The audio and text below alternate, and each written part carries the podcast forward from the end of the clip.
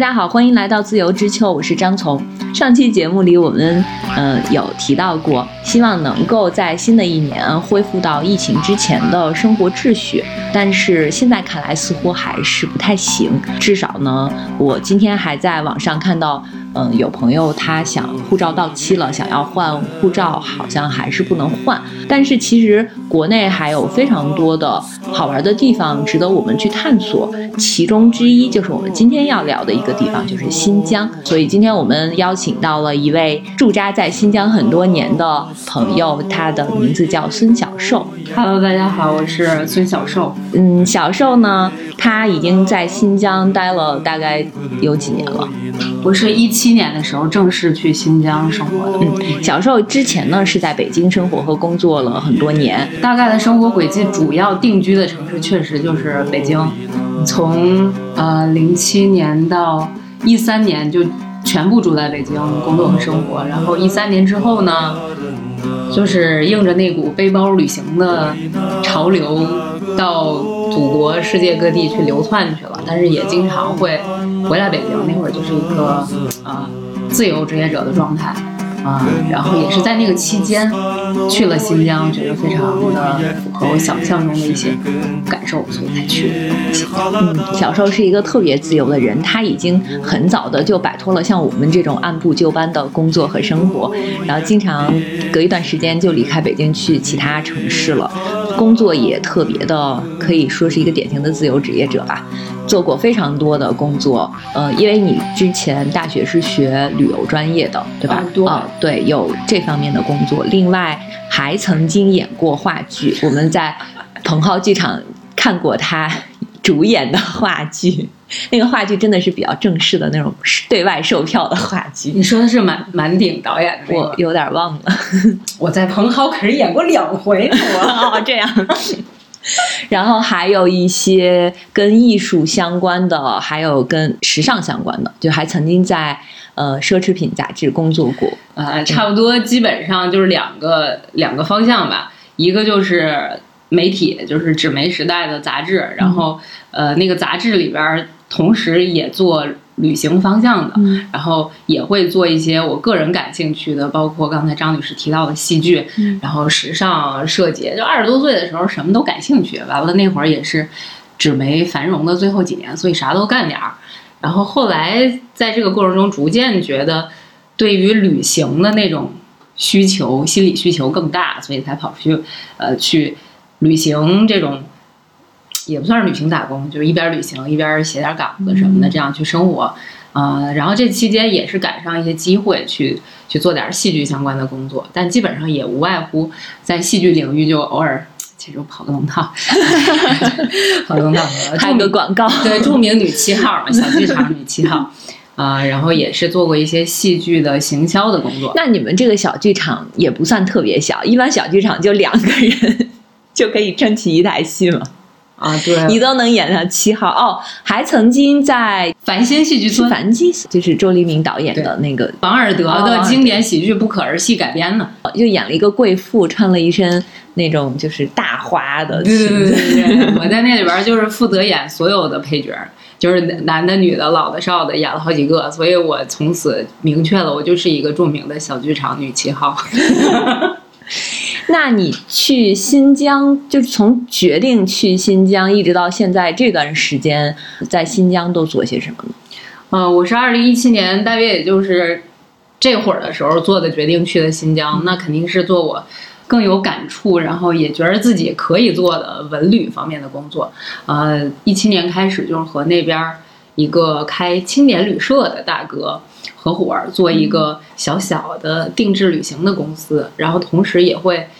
在那个大哥的青年旅社所在的一个著名的五 A 级景区叫那拉提草原的地方，啊，做一些相关的在地的呃体验项目吧，就包括一些哈萨克民俗呀，然后也想做一些文创的东西，反正基本上还是以旅行这个旅行产品去带动，啊，就旅行线路这些。刚才你提到了一个地名。叫那拉提，我觉得可能大部分人对新疆没有那么熟悉吧，就是很多地方都没怎么听说过。我自己嗯对新疆的印象就是，我只知道那几个大城市，比如说比，如说什么乌鲁木齐，哎，首府。嗯，然后还有什么伊犁哦，对，你知道伊犁已经很厉害了，我啊，是吗。我嗯对新疆的印象就是有很多少数民族嘛嗯，呃啊，有很多什么很甜的水果、葡萄干之类的，对都有都有。您说这些都有，就是这种刻板印象。这些刻板印象都挺好的。对于我每一个没有去过新疆的人来说，我觉得可能有很多人是没有去过的，大家可能知道的地方也也很少，嗯就是这样子的。但是实际真正的新疆是什么样的？新疆要说地儿的话，就是特别大。呃，新疆的面积是一百六十六万平方公里，然后我国的国土面积是九百六十万平方公里，也就是说，新疆占全国面积的六分之一还要再多一点。但它不是最大的，是，新疆就是中国最大哦的省级行政单位。哦啊，然后第二大，我一直以为是内蒙。内蒙是长，哦，好吧 但，是但是新疆是大。对，反正就是西部地区确实都是又大又长。地理又没学好。没事儿没事儿，毕竟现在的信息获取手段都太多了，感觉大家现在随手在网络上一搜就什么都有了。但确实在网络上看到的，呃，无论是多视频、以前的图片、文字，然后包括现在的视频，甚至直播，其实我觉得都不如你亲自的去一趟，你就会深刻的感受到，就不到不到新疆，不知道这个中国有多大，就真的很远。然后刚才张女士也提到了，你知道的乌鲁木齐和伊犁，这这俩刚好都是，这俩挺有意思的。乌鲁木齐是现在我们所知的新疆维吾尔自治区的首府城市、啊，也就是我们呃一般的就是省会所在。而伊犁其实是在以前的对嗯。一百一百多年前，就是呃清朝的时候，当时新疆那个刚建立行省、刚纳入中央版图的时候，伊犁将军府就是新疆的这个首府所在地，就是哦在今天伊犁的那个一个叫会远的地儿，哎，不重要。但是现在的伊犁呢，虽然说它已经不再是这个新疆的中心了，但它还是一个非常重要的行政单位，它叫做副省级行政单位啊，伊犁哈萨克自治州。哦，而且这个伊犁哈萨克自治州，它涵盖的面积也非常大，它又包括下辖几个地区，就包括伊犁地区啊，这个阿勒泰地区、塔城地区、奎屯市这些。通常大家知道的这个，嗯，特别著名的景点儿，什么喀纳斯这些，哦，就属于阿勒泰。嗯其实它是它的行政区划上居然也属于伊犁州，这个姑且不提。然后我就生活在，呃，这个伊犁州伊犁地区的这个首府伊宁市。哦，所以伊犁它其实是一个很大的地方的名字，它并不是一个城市的名字。对，哦伊犁是一个，既是这个伊犁地区的一个名字，然后也是一个呃这个州的名字。然后这个城市，它的伊犁州的首府叫伊宁市。哦嗯，这样，那我们呃，其他的我们经常听说的什么，呃，阿勒泰，就是李娟，嗯李娟经常在书里写的那个，嗯。我们看到过的，嗯。阿勒泰，或者是呃那个石油城市，什么克拉玛玛依依，还有就是哈密啊，这这些他们是都有一个城城市的名名字。然后同时，阿勒泰市确实也有一个阿勒泰地区。哦，所以它的那个那个地区的有一个最中心的城市城市叫阿勒泰市，都是小小的。哦，啊。然后克拉玛依是就是呃也小小的，啊 但是很富裕啊，石油城。而我们这伊犁呢，就是其实在经济水平上它并不突出，当然了，整个新疆都不突出，然后伊犁在新疆也不突出，但它就是风景非常好，气候非常宜人啊。伊犁，大家一提到你在新疆其他地儿一提到伊犁，啊，伊犁新疆最好的地方，对，就是大家印象里的说的可能新疆特远吧，全是沙漠吧，特别干吧。嗯，我这趟在北京待了这么多天，我最大感触就是，北京怎么这么干呀？比我们伊宁干多了。就是哦是，对，它在新疆的北边还是南边？哎，伊宁就刚好伊犁刚好在最西边儿，就是新疆。哦它如果按照旅游线路来分的话，嗯其实是分为南疆、北疆。这个是经常听到的一个说法。对南疆、北疆，然后伊犁地区，然后再有就是乌鲁木齐周边那些，就其实属于东东线，比如说什么那个昌吉、天山天池在那边，然后啊、旁边的吐鲁番，然后更东边就是从甘肃进入新疆的第一站哈密县、啊，然后这一片儿都属于这个东部地区。啊，比如说那那个吐鲁番那肯定是你去新疆就最有名的地方。对，而且确实也是交通最便利的。你从兰州可以有呃高铁，就是动车，哦动车现在还不是高铁，就可以嗯、到乌鲁木齐，然后会经过哈密和吐鲁番。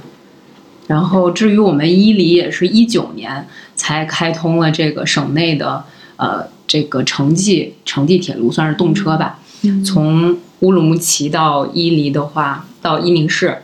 啊、如果是走高速公路，嗯就是开车的话，七百公里，导航显示得七个多小时。哇，这么大，对，就是一天。然后火车这个动车开通了之后，就五个半小时，就这么一距离。我从北京到烟台，就这个距离，我有时候回家走高速开车的话，可能也是差不多。就如果是私家车会更快一点，五六个小时嗯，就到了。就大家可以比较一下新疆有多大。对，就是你在内地已经跨了几个省了，但是在新疆你可能还没有开出一个地区，啊，就是伊犁州啊，然后包括南疆的巴州都很大，就是你开了一天可能都没开出这个地儿。呃，伊犁是边境吗？啊、对，有最西的陆路口岸霍尔果斯，啊、哦就是中哈边境。哈萨克斯坦。哎，对，它会有几个国家的边境是吗？呃，对，伊犁就主要是挨着哈萨克斯坦，然后像阿勒泰那边挨着哈萨克斯坦啊，什么蒙古啊，然后南边儿这个喀什那边儿又会啊、挨着什么什么那些什么什么吉尔吉斯，斯塔吉克？对对对对对，就是各种中亚的斯坦们啊，这个巴基斯坦、阿富汗斯坦，这各种斯坦们。那你在的这个地方就可以重点介绍一下吗？它都有什么好玩的或者是好吃的？刚才我已经说到了，伊犁是新疆人公认就最舒服的地儿，就气候最好。因为确实，呃，新疆它是一个身居大陆深处的这么一个地方。对我我的印象，刻板印象啊，嗯一直觉得新疆会，它是不是海拔高嘛？我不确定啊。就西藏是海拔高的，对吧？嗯我不确定新疆新疆海拔高不高，但是我总觉得它的日日照照非常好，就是它的水果什么的都很甜。对对，然后我就会觉得是不是会很干燥？呃，确实非常干，确实是有有这这么一个基础的印象也没错儿，因为确实新疆会不会有沙漠之类的？对，新疆有世界上第二大沙漠，中国第一大流动沙漠塔克拉玛干沙漠嘛。啊呃，新疆的地理地理的构造就是它的那个江字儿的嗯。右半边嘛，三山夹两盆，嗯。最北边儿的阿尔泰山，最中间的天山、啊，然后最南边的这个昆仑山，然后这三个山里边儿就夹着两个盆地，这俩盆地都是沙漠啊。这个北边儿的，就是阿勒泰这些，呃，什么昌吉这些，都是呃，包括克拉玛依，都是在这个北边儿的阿尔泰山和天山之间的准噶尔盆地，嗯啊，这个古尔班通古特沙漠啊，它就是在这个周边的一些呃小小的绿洲什么的、草原什么的。然后这古尔班通古特沙漠是偏戈壁化的沙漠，就不是那么流动，然后但是也非常的壮阔。然后南边呢就是这个最大的塔克拉玛干沙漠，就都是那种我们想象中的那种流动的沙丘，非常就是一刮风，然后就就漫天黄沙。对，甚至很多沙漠离沙漠近的那些小城市，你比如说巴州的呃且末，我去过的，就是他们说他们全年基本上都是那个沙尘天儿。哦啊，然后像大一点儿的城市，什么阿克苏、喀什什么的，他们到春季的时候也是全是沙子。我那朋友坐火车去的，说火车里边儿那么厚一层沙子，我说啊那火车的窗户不是关着吗？但就是能进去，那个沙子就是很厉害。哦。哦塔克拉玛干沙漠的其实它的一个意思就是死亡之海，嗯嗯但其实死亡之海里边也有生命，咱们另且不说。咱说的就是这个伊犁是一个很神奇的地儿，嗯因为从地理位置上来讲，新疆整个是一个世界上离海洋最远的陆地，嗯啊、它确实是跟着哪边的暖湿气流，什么海洋嗯的什么暖湿气流来了，它都到不了。嗯而且这个，嗯，就是那边就又各种山什么的。但是很很神奇的就是，就是因为有这个高山的存在，伊犁的这种它的一个别称也被称为地理学概念上什么国家地理，就是说它是中亚绿岛啊，哦什么那个神奇的绿河谷，什么八百里景观长廊，它的那个怎么说呢，就是。像我之前待最久那个伊犁那那拉提草原，那就是伊犁河谷最东端的那个地方，它整个满眼望去全是绿的，你看不着一点儿不绿的地儿，就甚至就别说北京了，比咱们很多就是大家所普遍生活的城市的绿化的感觉都要好，而且降水非常丰沛啊，就是因为这种这种神奇的，本来应该都是沙漠荒漠的地方，它居然有这么一个这么绿的一个所在，就是因为天山很高。就是它，它挡住了那个水，哦然后就变成了雪山，然后雪山就会有冰川，啊，融化之后哎就变成对，然后刚好那个伊犁它所在的地方是一个天山，它不是一个一个山，它是一系列的山脉，就嗯嗯。南北，它整体是一个东西向的山脉，它是国际山脉嘛，就一直会呃就是延伸到这个中各亚斯坦，对对对，嗯。各种斯坦们。然后伊犁，伊犁它主要的一个名字的来源也叫伊犁河，它最主要的这个水源就是天山拦截了那些水汽之后，冰川积雪融水形成的这个伊犁河。伊犁河也是一条国际河流，而且它比较独特，跟我国大多的河流走向都不一样。它是自东向西流，它一直流到哈萨克斯坦去，它就是从这个霍尔果斯流出去的。哦，它是一个，嗯，就是在天山的一条一条的小山脉里边儿的无数条啊、大大小小的河流汇集而成的。然后它那个水也非常的变状，水系很漂亮，就各种植被也很丰富。反正天山就是一个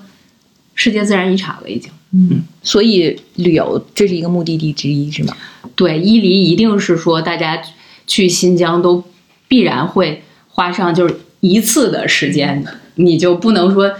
一般大家可能去去新疆，顶多是说出去玩个七八天，你去新疆可能你就因为我们的假期也只有七八对，你你最好还得在前后多请两天假，然后你也不可能说把南北疆省全都走遍了，嗯，你只能选一条线，所以我通常都会推荐说，先去，先来先来没有去过的，对，破除一下大家对于新疆很干燥，然后嗯、呃就很贫瘠的那种刻板印象，来富饶的伊犁看看，不到伊犁不知道新疆有多美。所以这个是吸引你最终决定留在新疆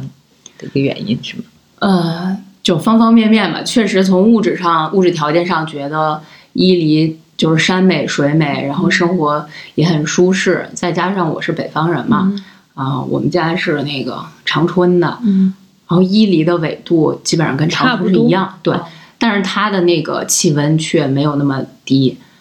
就是冬天的时候基本上就是零下十几度差不多哦，啊，然后体感上也不像北京有这么大的风，就是气温跟北京差不多，然后更稍微湿润一些，然后夏那岂不是非常对？夏天的时候也不会有桑拿天儿，是吗？因为它整个新疆还是一个干爽的地方，哦，就除非是，呃，伊犁离河特别近的时候，可能会有那么两天有点湿热，但大大多数时候你在新疆，你只要是不晒太阳的地方，到一个树荫底下，哦立马就会凉快。那就其实是跟北方差不多的，就是你在树荫下，再热的天你也能觉得很凉爽。对，就是它更多的是干热。对对对，反正伊犁的舒适，你们不去现场感受一下，那你就回顾一下咱们这个冬奥开幕式上这个，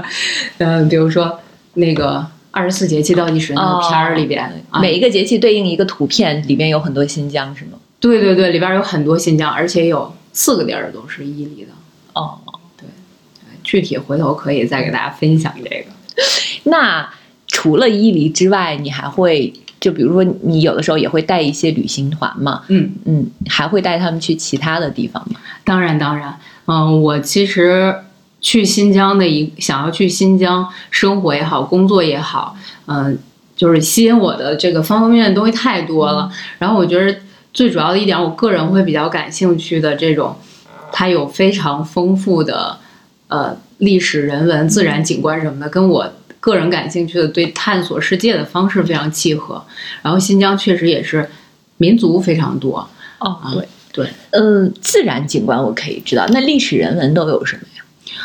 历史人文的话，你比如说，首先就是民族嘛，啊，嗯新疆有哦十有十三个市居的少数民族，它是少数民族最多的一个省吗？呃，那倒不是，那肯定是云南，咱比不了。但是确实，西北这块的民族，呃，尤其是在历史上一直都可以说是游牧文明，一直是世界历史的一个推动的那种特别躁动的力量吧。然后，其实它主要的一个历史舞台就是在中亚啊，这一片儿，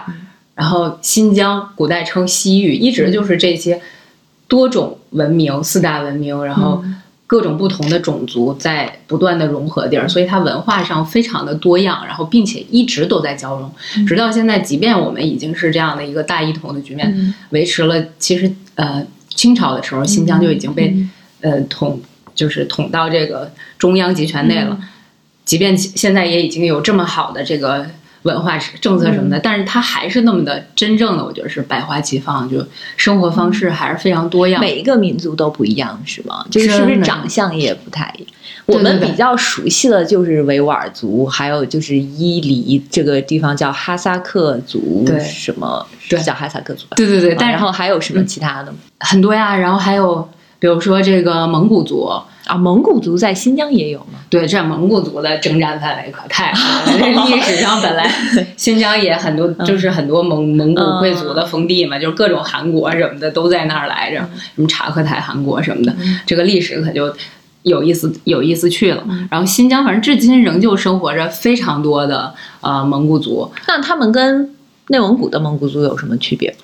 那肯定不一样，因为蒙古族也有非常非常多的部落嘛对分支。哦呃，新疆的蒙古族可能有，我说两个点比较大家可能喜闻乐见的吧。呃，一个就是我们中学历史书上都学过一个、叫那个沃巴西东归嘛，就是有一个清朝康熙年间的时候。哦是是是，对，呃，就是游牧到什么伏尔加河流域的一支蒙古族，他们不堪什么沙历尽千辛万险，一定要回来。对对对对，然后他们就回，他们就呃这个这个东迁回来，回到了这个新疆的境内，然后他们就被被视为当时康康熙帝。呃，封他们为这个英雄的这个，这是一个典型对对对对对对民族团结，这是拥护祖国，然后给他们封，呃，就是封地非常的肥美，就是地儿特别大，然后水草丰美的一个项目场，就是今天特别也特别著名的一个新疆的五 A 级景区的草原，叫啊巴音布鲁克。哦，这个名字好像也在电视上、新闻上看前前两年韩韩寒那电影《飞驰人生》就在那儿拍的。哦，这样对，这次的倒计时开幕式倒计时里边那个九曲十八弯那个景象，也就是那儿。哦啊，对，啊，就一个是这个沃巴西东归啊，东归英雄传，然后再有一个就是大家反正新疆最著名的景点儿肯定是喀纳斯和木了，然后大家都都听说过，可能有很多人去过，然后那那里生活的呃一个族群叫图瓦人，他们也是其实在民族识别上，在我国民族识别上也是被划为蒙古族的，啊，他们确实在文化。呃，方方面面就是音乐啊、服饰上面跟那个我们所知的蒙古族就是就就挺不太一样。啊、对，有自己的特点，然后大概也都差不多。啊，这个具体可以展开讲很多，反正这就是就是比如说这就是蒙古族，然后还有嗯、那个像你刚才也提到了维吾尔族这个，因为自治区叫新疆维吾尔自治区嘛，然后它是最多的，所以才叫维吾尔自治区。呃，这个我好像还听说过一个说法，说其实哈萨克族也很多，他们都差不多。但我确实个人对数据不太敏感，我没有去调研过，但确实哈萨克族也很多，所以你知道这俩民族的区别吗？我并不知道他们有什么区别，嗨，哎，反正就我觉得他们都是穿那种花花绿绿的衣服，然后会戴那个帽子，嗯。然后长相可能更偏西方人的长相。对，反正确实跟汉族不太一样，但其实我发现，即便是同是维吾尔族，嗯，不同地不同地区的维吾尔族的长相也不一样，哦。就是那地儿最迷人的地儿，新疆最迷人的地儿，就是因为它一直都是一个人种的大熔炉，所以我听说过一种说法，说是以前会有一些什么人类学家会称。新疆或者说伊犁吧，就是为一个活生生的现代的人种博物馆。哦，就比如说我生活的伊 伊宁市，还有一些小小的民族，比如说塔塔尔族啊，然后比如说我还认识柯尔克孜族、哦，啊，然后这个叫乌兹别克族，乌兹别克族的抓饭做的很好吃，塔塔什干抓饭、黑抓饭。当然，每个民族的抓饭都不一样，就是哈嗯哈族不做哈族的抓饭，哎一般，希望他们不要来批我。就是也也有人做的好，但是我发现哈萨克族人民不太爱开饭馆，哦然后你就发现。在内地开饭馆最多的就是维吾尔族，然后哈萨克族，因为他主要从事游牧游牧的生活，然后还有我在伊宁市生活的时候还认识当地的一个族群，俄罗斯族，就是纯规划民族。你上哪儿说理去？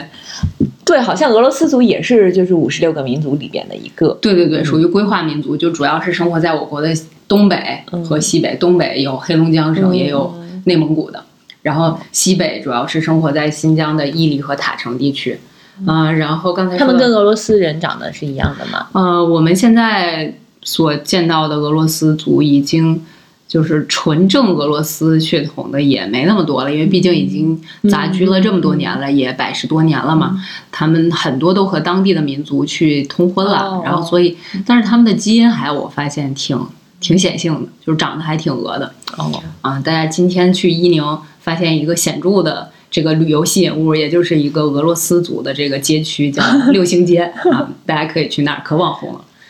那是不是汉族在新疆属于非常少的？不会，其实汉族也特别多，就是汉族。其实从历史上，汉族一直就特别多来着。你想，毕竟中央政权，呃，这个叫这叫什么？呃，开垦、屯垦西域这块儿，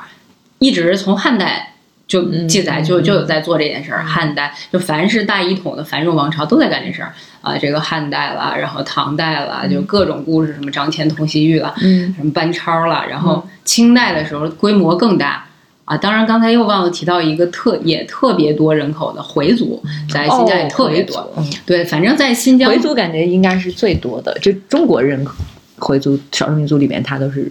最多的嘛。嗯，我当年还真学过一点儿这个民族学的东西，好像是人口最多少数民族居然是壮族。你上哪儿说理去？对，但是我这个可能是一九九九九十年代末的时候的教材的数据啊，我当时看的那个教材，现在不知道了。但是反正我们要记住，在新疆做饭最就开饭馆儿嗯最多的、做饭最好吃的两个民族就是维吾尔族和回族。哎，就是他们贡献了清真餐饮界的全部江山，感觉。他们所有这些民族的信仰都是一样的吗？刚才提到的蒙古族，他们是信仰藏传佛教的吧？哦哦我国宗教自由嘛，但就是说他们更多的是一种呃世代传承的传统吧。嗯然后哈萨克族啊，然后维吾尔族啊，然后柯尔克孜族、乌兹别克族、塔吉克族，他们都是信仰这个伊斯兰教的啊、然后刚才说的好，还忘了说好多小小的民族，这个故事展开就很就很长了。我们伊犁还有一个厉害的民族叫锡伯族，有一个著名的著名的厉害的但大美女是。其实东北也有锡伯族是吗？对，就是乾隆的时候，把他们锡伯族从辽河岸嗯，开始迁徙到新疆去驻边，然后他们就就地屯垦，啊，就开始种水稻，然后种的特别好，是新疆最好的水稻，察布查尔县的大米，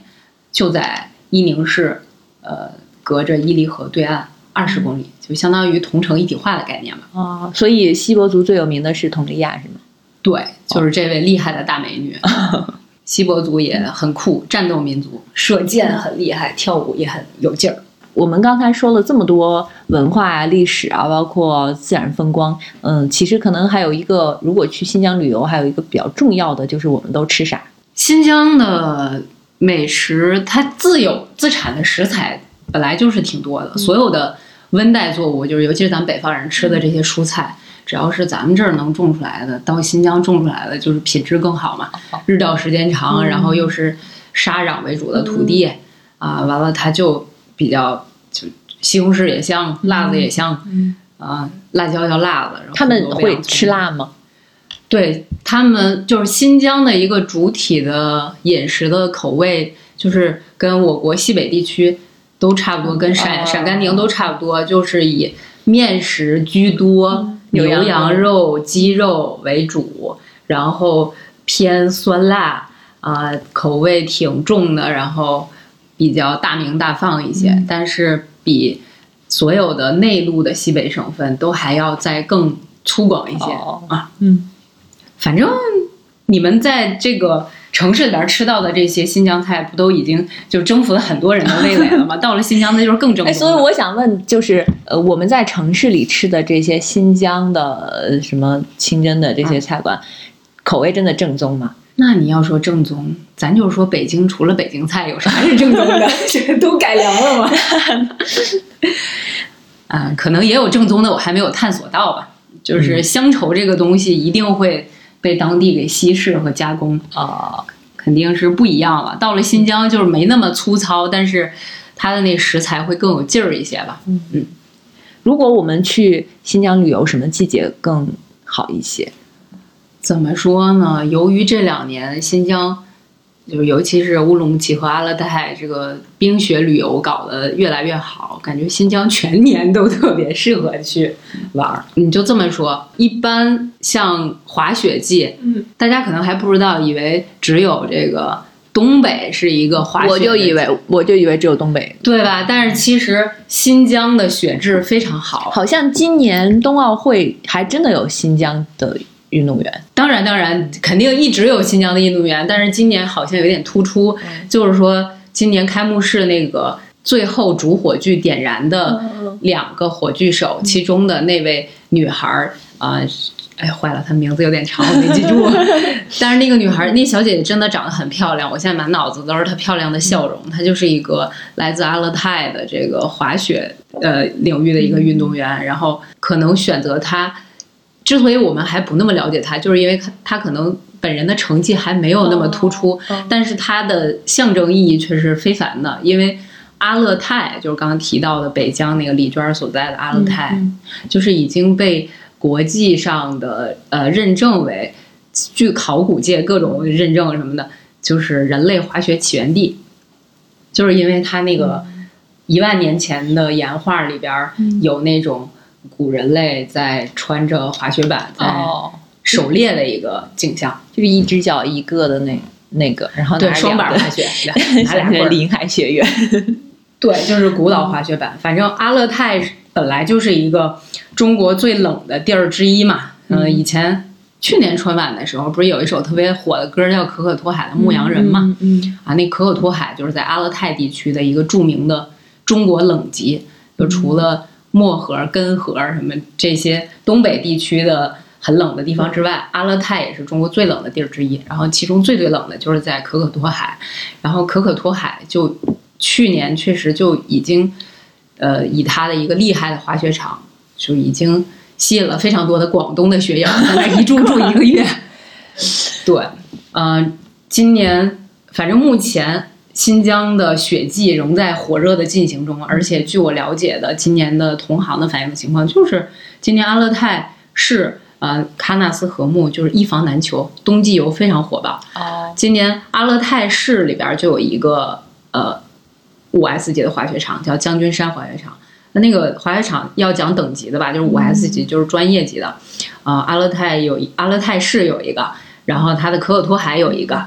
然后二一年的冬天，它的禾木景区里边又新开了一个。本来禾木和喀纳斯它就已经是非常著名的旅游景区了，它的这个滑雪场又一开，它的基础设施本来也是还不错的，所以就今年特别火爆。然后乌鲁木齐的南山有一个丝绸之路滑雪场，也是有著名的什么埃文大道，呃、就是也非常专业。总之就是包年儿选手吧，可能不 就是包月儿选手、包季选手就会去那儿泡着。嗯、而且可可托海的滑雪季特别长，那三四月份的雪都还有。哦，因为它是不是纬度比较高？嗯，对，它是、你想那个地儿什么，跟西伯利亚差不多嘛，哦它的它的就是地理位置比，较长。对，就是北纬四十七八九度，啊、被称为地球上的黄金秋色带，所以那片儿的秋季的白桦林什么的很好看。然后，当然它冬天也是非常优质的一个粉雪基地啊，就是粉雪天堂。粉雪是什么？就是说滑雪的人不都追求雪质要粉状的，然后哦滑起来才会非常的舒适嘛，就是嗯摔起来不疼吧？嗯，这是说冬季旅游一般是从十二月份吧，嗯，阿勒泰地区就就会进入到非常火热的阶段，一直可以持续到三月、四月份都还有人在那儿滑。然后到了三四月份的时候，一般三月二十多号，嗯这又要 Q 到开幕式倒计时里边有一个第一个出现的新疆画面，就是春分根杏花谷哦，啊，就是野杏花开了，春分。所以春三月二十多号是春分吗？啊，对对对，嗯基本上就是春分过后啊，然后可能跟小气候会有关。看所以春天都有什么推荐吗？春天的话，新疆最著名的宇宙级景观，我们马上就要到春天了，对，就是花期三月二十多号的杏花，嗯呃，一个是非常壮阔的伊犁的图尔根和大西沟两个地儿，都是那种漫山遍野的草原上面长的那个野杏树开的杏花。啊所以杏子是也是可以吃的嘛，是一个很，在新疆属于非常普遍的水果，是吗？对对对，呃，刚才说到图尔根的这个野杏林是，应该是被认证为是，嗯、古老的这个杏子的种类里边就是一个起源地吧，哦就是杏杏树的起源地。然后确实也是因为有这样的地理优势，当地人也是用现代的技术去改良，然后种植。呃，反正当地的维吾尔族本来也有非常悠久的种植杏树的传统，甚至他们会在春天的时候，嗯、就是他们的杏树下面都是搭着那种像榻榻米一样的那种座位，嗯然后会坐在那下面唱歌、吃饭、跳舞。在伊宁市旁边有一个伊宁县，就是呃古代的工乐城所在地。我那地儿好多那种种了树龄有一百多年的那种老杏树，然后他们每年春天也会搞那个工业城杏花节，那下边当然就是搞得像现代的嘉年华一样，但是我认为他们那种呃当地人维吾尔族跟杏杏花一起就是去生活的那种生活状态，就有点像我认为像日本人赏樱的那种哦。生活方式。本来维吾尔族我感觉就是一个而且杏花也很漂亮，春天我们有的时候在北京都能看到路边对，就是粉粉的，粉粉的，嗯、然后山上的那个野杏树是哈萨克族在那儿游牧的地方啊，然后你在山坡上唰看见一个骑着马的少年过去了，特别帅。然后在那个平原的地方，就是那种村儿里面种的大杏树，然后下边儿搭着一个做饭不是一个吃饭的那种榻榻米，然后唱歌跳舞的在那跳着麦起来普，特别来劲。这个是伊犁的一个杏树的文化，然后。其实南疆帕米尔高原塔吉克人生活的那些漂亮的呃河谷里边儿，就是叶尔羌河河谷、塔沙古道那一片儿，什么大同乡，他们的杏花也很漂亮，就是比较啊、高山峡谷，就是呃昆仑山里边儿，然后深深的峡谷、绿绿的水，然后开着一个大大的杏树的杏花，然后一个塔吉克族的人家，就也很诗意，也是一条非常著名的这个 这两年兴起的旅游线路，都是摄影师发现的。哦，就是大家都在网上看到了美丽的照片，然后就都想去。对，通常新疆这样的又大又野的地儿，它的一个旅游的热点，通常都是被那种风光摄影师哦和人文摄影师的照片儿给掀起来的，像那个巴音布鲁克。反正这个杏花季基本上就持续个两周，这么短，嗯，杏花就是也就是说，在三月二十号到四月初，对四月十号左右，记住这个时间。对，不过那会儿还好的就是伊犁河谷里边儿，除了刚才提到的图尔根和大西沟这两片儿特别大的，已经作为四 A 级景区开发的这种。呃，景区之外还有很多没开发的小山沟里边儿的小景点儿，也有呃都不是景点儿，也有很多的野杏花，然后还有老百姓生活的地儿也都有很多杏花，包括我生活的伊宁市，我觉得它特别迷人的就是它的市里边儿作为一个城市，它还有很多的那种维吾尔族的平房的村落，然后他们每家都会种特别漂亮的呃杏树啊、李子树啊、什么樱桃树啊，就各种花花果果的，就从春天开始就不会停，五颜六色的房子，然后门口有特别漂亮的不停在开花的果树。就你就可以一直都感受到那种生活气息，讲究的、很有仪式感的那种生活。这个季节过去之后，四月十号以后，一直到夏天来之前这段时间都有什么课？啊这花就多了去了。一般这个杏花其实，呃，不同海拔的它它会会先后错开一阵儿开，像大溪沟就会比图尔根晚。然后大溪沟不光有杏花，它还有一种就是也是一种像活化石一样的野果树，叫什么酸梅李、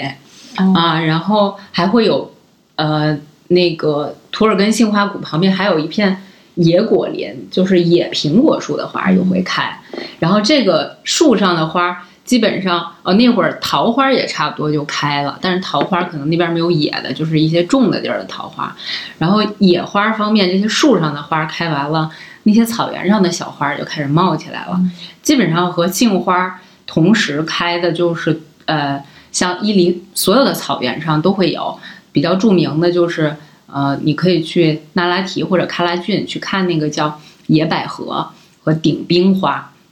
就是小小的顶着雪冒出来的那种小野花，然后它们会逐渐开成一片一片的花海。这个花花海从它们拉开序幕之后，就一直一直一直，草原上的花海可以持续到七月份都还都还是花会很多，但是一般到了六月中下旬。这个夏牧场上边，哈萨克族的牧民会赶着牲畜就上山了，然后这些牛羊上来了之后，那些花儿肯定就会被吃掉了。但是牛羊也吃花，对，但是草就很绿了。然后那个他们这些呃牛羊上去又变成了一种景观。嗯，所以说，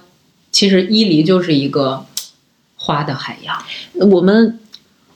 经常看到那个李娟，比如说她在书里写的冬牧场或者夏牧场，这是一些固定的地方吗？比如说，是不是冬牧场就是冬天放牧的地方？对，呃，新疆是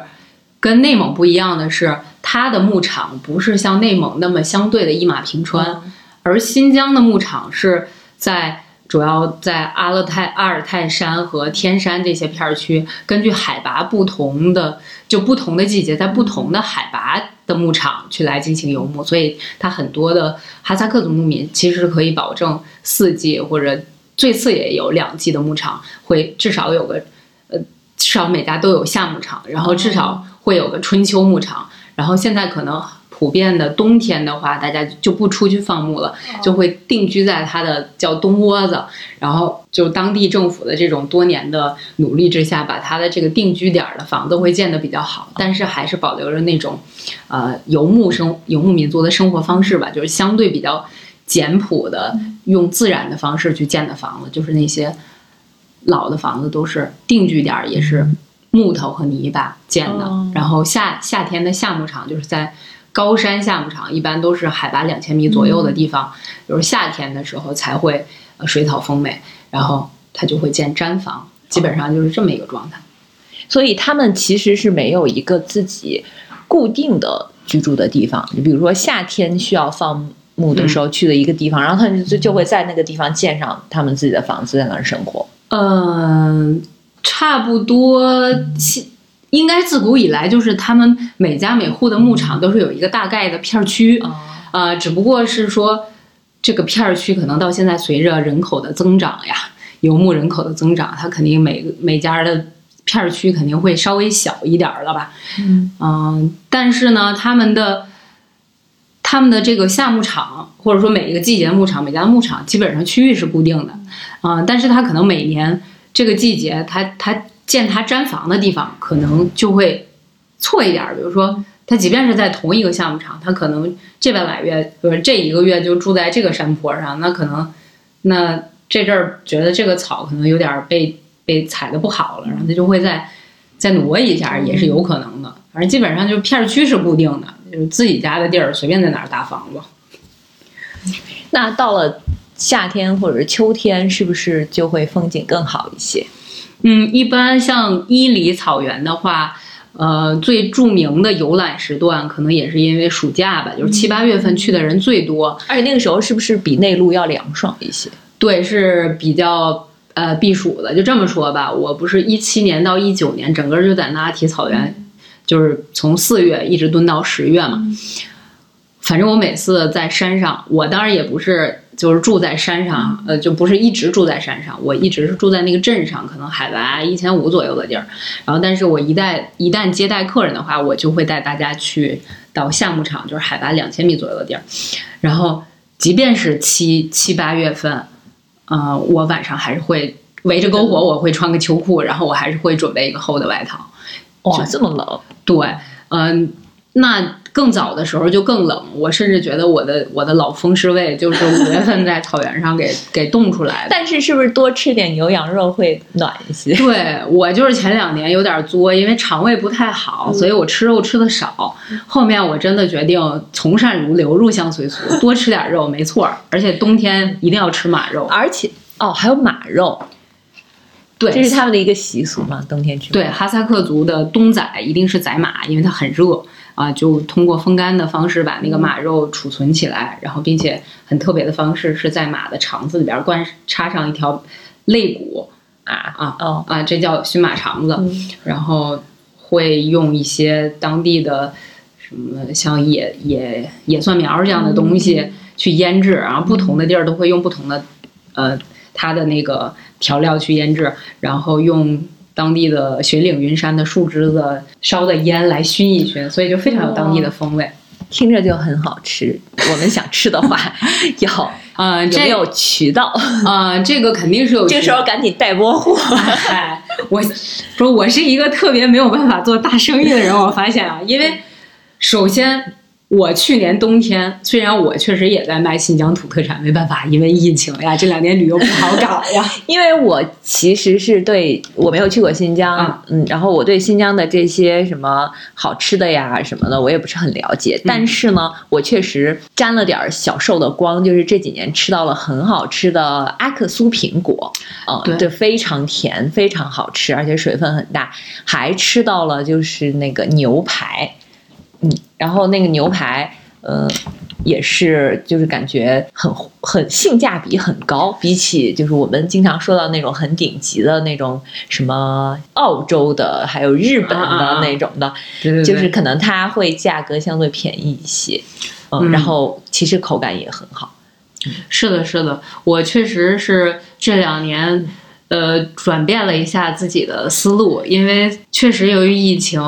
嗯，新疆的旅游好像是被疫情逼的，怎么说呢？一开始大家出不了国，好像西藏也有点艰苦，大家就就转向了新疆，所以确实新疆旅游有所有所爆发生长，但是。疫情反反复复，我们很多时候还是受到了限制，就是一年好多时候还是停工的。而且就是新疆的这些好吃，我以前就觉得什么哈密瓜、各种水果、葡萄干儿，但是后来我就发现，因为我还帮家里人问过，就是骆驼奶，骆驼奶有有一阵儿特别火的这种，据据说包治百病的这种骆驼奶，甚至还有那些坚果，什么巴旦木之类的。然后因为我健身嘛，就。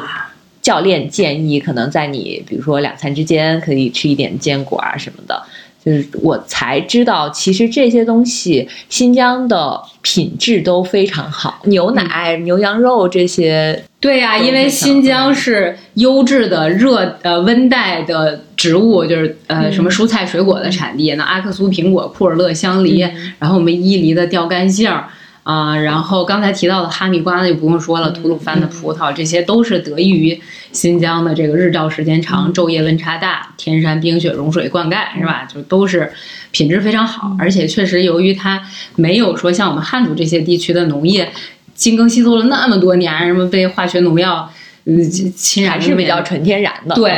所以说你能吃到的那些，对你觉得好吃的阿克苏苹果，就我们也可以就是能找到。过得了我这关的这个苹果，就是因为它坚持是用农家肥来去啊养护的，所以才会有香味儿啊。我这人吃水果，我不爱不那么爱吃甜食，但是有香气的呃水果就非常能打动我。比如说我，我觉得我们伊犁的杏子就真的香到在，我觉得在新疆其他地儿的杏子都没有那么香，就伊犁的吊干杏真的很香，就每年六月份的时候会成熟啊，但是。二一年的时候，由于受了雹子灾，所以我都没有没有找到就抢不到货，就没有办法给你寄鲜的杏子了，所以就后来给大家带了杏干儿嘛。这个杏干儿就真的很打动我和很多朋友。就我有一年在呃，就是我家小区门口的一个小便利店买到过新疆的杏干儿，因为那个便利店它就是会卖一些新疆的土特产，然后我就觉得那个杏干儿真的挺好吃的。对新疆的呃杏干儿。就肯定是比鲜杏还要香，然后那个苹果也是因为很香，然后你刚刚说到的牛排，包括我我给家人炖的羊肉什么的，现在我那个没给你寄是因为缺货。啊，就是运输也也有点受了那波春节前的疫情影响了。但是牛排真的是我发现是一个吃肉很好的方式，就吃它的原味儿嘛，嗯。就是大块儿吃肉，切的厚厚的两三厘米的牛排，然后那么用最淡味儿的这个植物油把它煎出来，就可以吃到那个牛的奶香味儿。就我认为这个牛排就是有奶香味儿。对，就是在煎的过程中，你就感觉到那个味道跟你平常炒菜炒的那个肉是不一样的。对，就是很呃，就挺干净的，嗯因为我了解到的，目前新疆的这个养牛业还是相对比较传统，它不像那个进口的那些日本和牛，咱就不用说了，那重技术密集型的呀。然后什么澳洲的那些、美国的那些，他们那些牛都好像牛排，可能大家普遍都是喜欢吃它那个肥的雪花的部分啊，像这个日本和牛，然后嗯，或者是吃它的牛味儿，像这个美国的安格斯，对吧？它就是呃，感觉它更多的是就是吃的那种很很粗放的那个感觉，但我觉得新疆的牛肉是是跟他们都还不一样，就是感觉那些牛都是被工业化，也不是工业化，就产业化的给培养、给养殖的，感觉那个牛就是为了就是为了让它多长感觉都成精了。对对对对对对，就是一个呃食物。而我觉得新疆的牛，以我这么多年有的他自己的尊严。对，他们在草原上生活的时间真的是比我知道的这些外国牛感觉都要长，感觉他们那些生活的牛生是比较幸福一点儿的，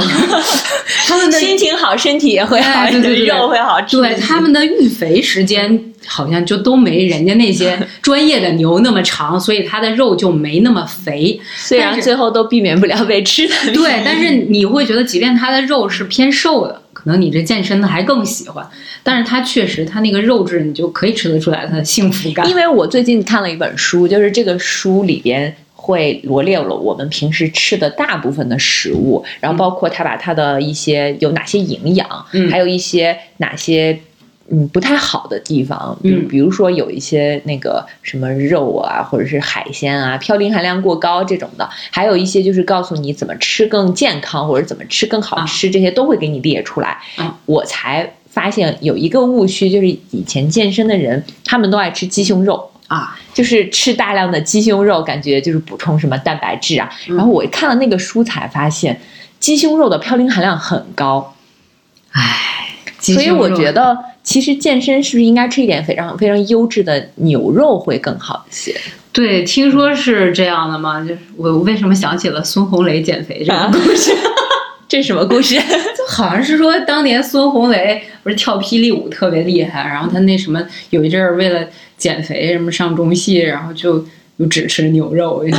姐姐给他炖的，可能是有这么一事儿。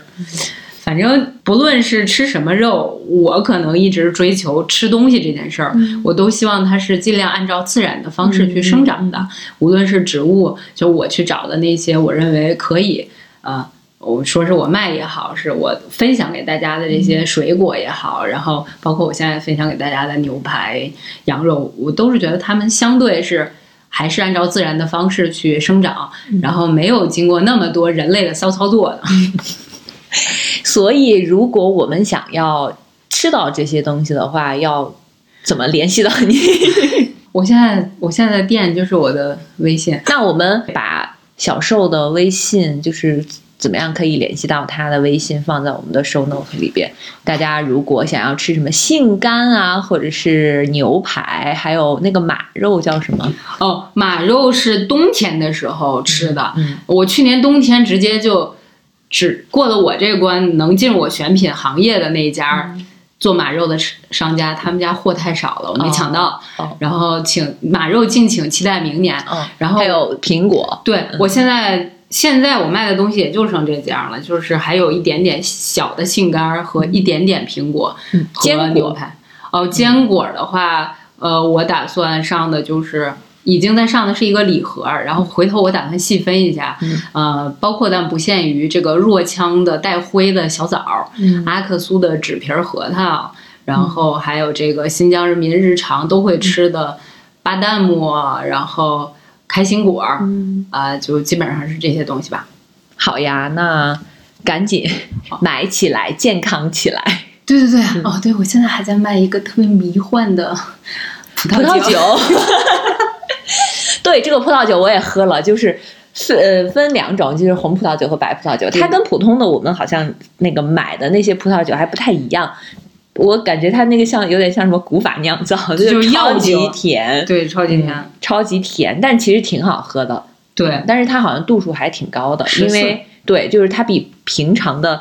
普通的葡萄酒度数要高一些，所以显得就非常的赛博朋克，就我也不知道为啥它上头可快了。我就我这酒量确实也不咋地，反正喝个一杯就醉了。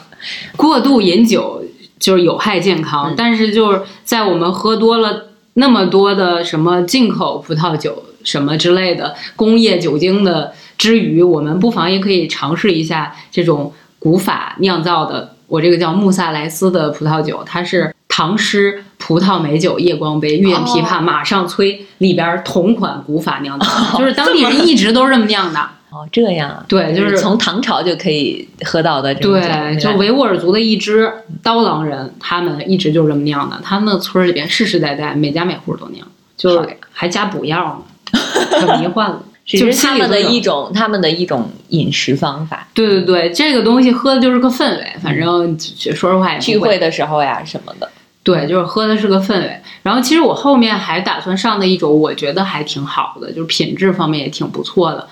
它那个不是葡萄酒，一种叫树莓酒的，因为现在它、哦它断货，就树莓嘛，就是覆盆子嗯，啊、在新疆的。呃，无论是阿泰伊犁的山里边都有野野生的树莓。我每年夏天反正进山里边都会去吃那个东西。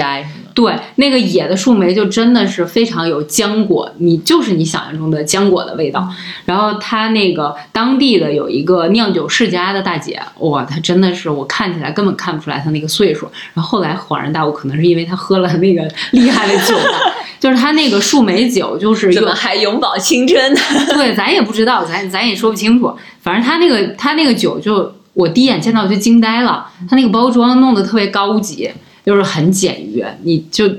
比内地的很多品牌看起来都还要再高级一点。然后它的酿法，呃，就是跟其实跟干红居然喝起来味道差不多，但是会有更香的，因为它就是用树莓和蜂蜜、啊，就是当蜂蜜，对就是树莓甜是吗？对，它有甜的，也有不甜的，它分半甜型、干型和甜型。哦然后它的树莓有的是有有野生酿、野生树莓酿的，那个就非常贵。然后也有种植的树莓酿的，但是它种植的树莓，我都去过他们的地里边看过，种植的树莓当地人也会吃，因为我们伊犁那边的哈萨克族、维吾尔族很喜欢做果酱嘛，嗯，嗯然后也很喜欢自己鼓捣各种鲜的水果。那个树莓他们本来就当地有种植的传统，而且那个东西也是只能用农家肥，所以也很有意思，也很香。总之，这个树莓酒就是我之前做自己做呃定制旅行的时候，每次接待我的客人，我都会给他们喝，就真的很香。所以我们刚才介绍了这么多新疆的好玩的地方，其实是可以定制的，是吗？对，现在我发现大家对于旅行的呃这种个人的这种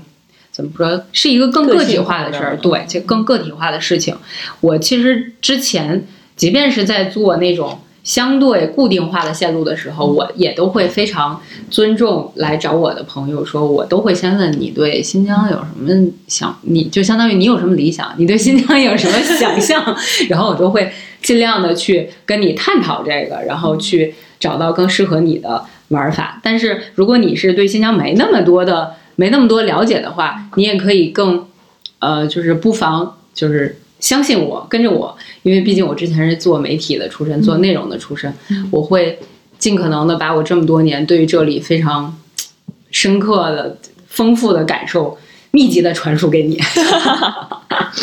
好呀，我们今天只是说了，感觉只说了一个皮毛，就大概概述了一下。其实还还可以很具体的就某一个点来详细的聊。嗯，那就期待我们下次还可以再跟小时候聊天吧。今天就到这里，大家可以想要去新疆旅游，或者是想要吃什么新疆好吃的呀什么的，都可以找小时候。对，我会带着大家在新疆搞一些。就是应季的食材，不时不食，就是你想要去新疆玩，我一定带你去当季我认为最好的、最适合你的地儿。然后你呃吃的东西，我也会把当季新疆最好的吃的去分享给大家。期待下一次跟张女士聊这个天儿，如果是在我们新疆的某个草原的哦，好希望期待 上看着夕阳。我觉得现在唯一的一个问题就是大家得有时间。对，我记得你问过我说去新疆要准备什么？准备好时间。对，只要准备好时间，没有没有个八九天、十天，你就真的这可能得半个月吧。当然半个月更好了，但反正至少得个八九天，因为我之前做的定制旅行的，就是我做的常规的旅行线路，也都是嗯九天八晚，就是包括你抵达那天和离开那天。即即便是这样，可能我的节奏已经弄得很慢了。但是你可能还会觉得意犹未尽，就我不会给你留什么你自己发挥的时间。对，所以先准备八九天，然后之后就可以留一点念想，每年都可以去。对，因为新疆真的太大了，我在新疆已经前前后加一块儿五六年了，然后感觉也还有一些地儿，我还想。特别想去探索，然后即便是只有些地儿我已经去过一次两次，我都还觉得不够，所以真的安慰自己。好的，那我们下次再见，拜拜，拜拜。